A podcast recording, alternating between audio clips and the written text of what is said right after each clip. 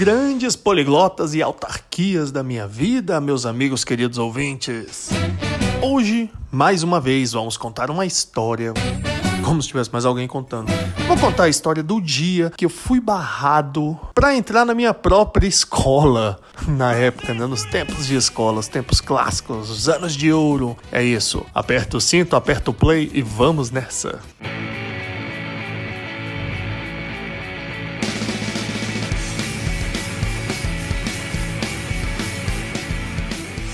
Pois é, essa história é muito engraçada porque ela tem testemunha, né? Aconteceu comigo e com meu amigo Eduardo Setúbal, que hoje vive lá na Amazônia, é um grande poliglota, né? Fala português e um monte de merda. Piada boa. Era assim, a escola na época a gente estudava de manhã e a aula começava mais ou menos, eu acho que era 7h15 da manhã. E, cara, a gente tava ali, não sei que ano que era, eu acho que era sétima série, alguma coisa assim, sétima, oitava, ou era sexta, não lembro. Acho que era sétima, acho que era sétima série. E tá lá, pra tu chegar às 7h15 na escola, tu tem que acordar seis e pouco, né? Se arrumar, parar, preparar o material e vai. Eu, como eu morava um pouco mais distante, eu vinha a pé e esse colega ficava no meio do caminho e a gente vinha junto, assim como vários outros, né? Mas nesse dia calhou de ser eu e o Eduardo Setúbal. Que nome feio. E a gente andando naquela tristeza de chegar na escola, né? Chegamos na escola, tava na portaria a Madalena. Madalena era uma senhora já que devia ter uns sexagenária, já, já devia ter mais de 60 anos. Ela tava ali na portaria e as pessoas iam entrando, e na hora que a gente ia entrar, eu e o Eduardo, ela falou: "Ei, vocês não", e fechou o portão. Gente, como assim vocês não? Ela, vocês não são alunos da escola. É o quê? Gente, como? Aqui vocês não é, vocês são alunos da escola, não. Como assim, Madalena? A gente tá aqui, ó, uniformizado, sete horas da manhã, tu acha que eu ia sair da minha casa, acordar mais cedo para tentar entrar em outra escola?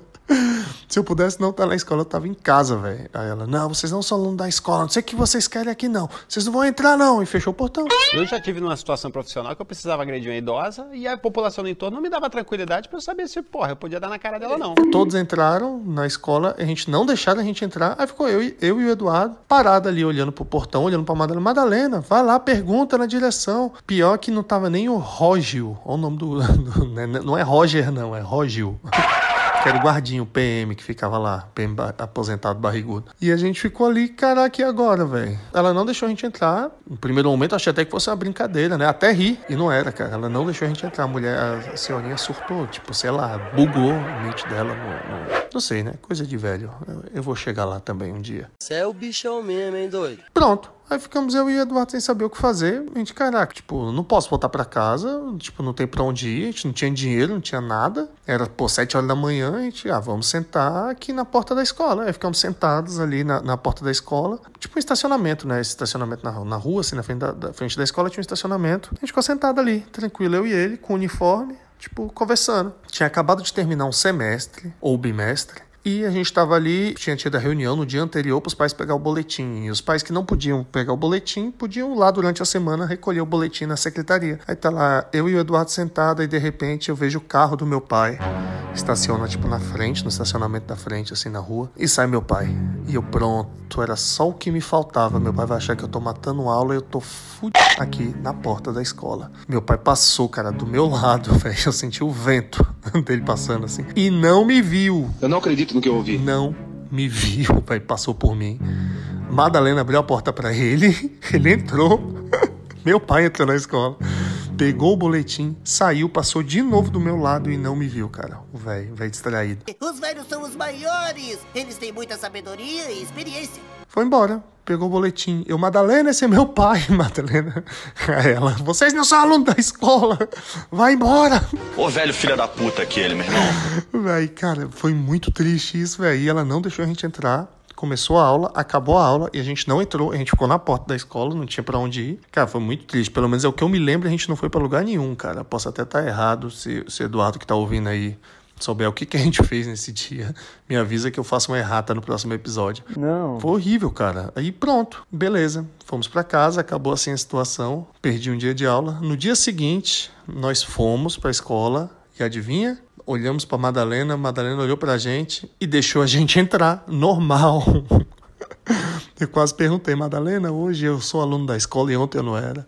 Ela não falou nada, passou normal, cumprimentou, deu bom dia para todo mundo e entrou. E a gente entrou para aula normal. Eu fiquei sem entender nada, cara. Que coisa absurda. Isso aí que você disse é tudo burrice. E a história não acaba aí, não. Nesse dia a gente estava fazendo uma brincadeira muito sem noção, né, de humor negro.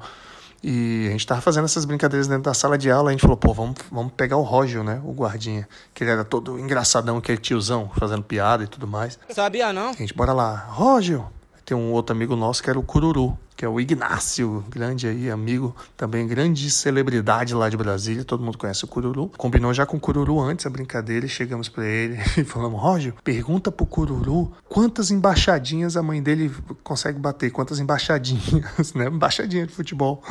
E o Roger achou engraçado, achou que era uma piada que a gente ia zoar o Cururu. Aí ele chegou, Cururu, toda, toda a escola saindo. Aí o Cururu, que foi? Diz aí, quantas embaixadinhas tua mãe bate? Aí o Cururu, ô Roger, Roger, não zoa não, cara, não zoa não, vai. Vacilo, vai, vacilo. Que que é, Cururu? Conta aí quantas embaixadinhas que tua mãe bate, Cururu. Aí o Cururu, velho, não zoa não, velho, isso é vacilo, velho, isso não tem graça. E a gente já rindo pra caramba, Cururu, é, vocês ficam rindo, né? Aí o Roger, o que que foi, Cururu? Por que que, que que foi que aconteceu? Eles que pediu pra falar, não, Roger, porque minha mãe, ela é aleijada, ela anda de cadeira de roda, ela não, ela não, não pode bater embaixadinha. O Roger ficou furioso, moleque, ficou puto, velho. Não acredito que vocês fizeram essa brincadeira comigo. E foi nesse dia que eu tomei a minha primeira coronhada da polícia. Toma! Do guardinha da escola. E essa foi a deixa pra terminar esse episódio aí. Espero que você tenha gostado dessa história aí de escola. E é isso. Um forte abraço, meu amigo Cururu. Forte abraço pro Dudu, lá Setúbal. E um forte abraço pro Roger. Esteja onde estiver, Roger. Esteja vivo, esteja morto. Um forte abraço. Você faz parte aí dessa grande aventura que foi o nosso ensino médio. Valeu, gente. Até quinta-feira que vem. Um forte abraço do Edão. Valeu!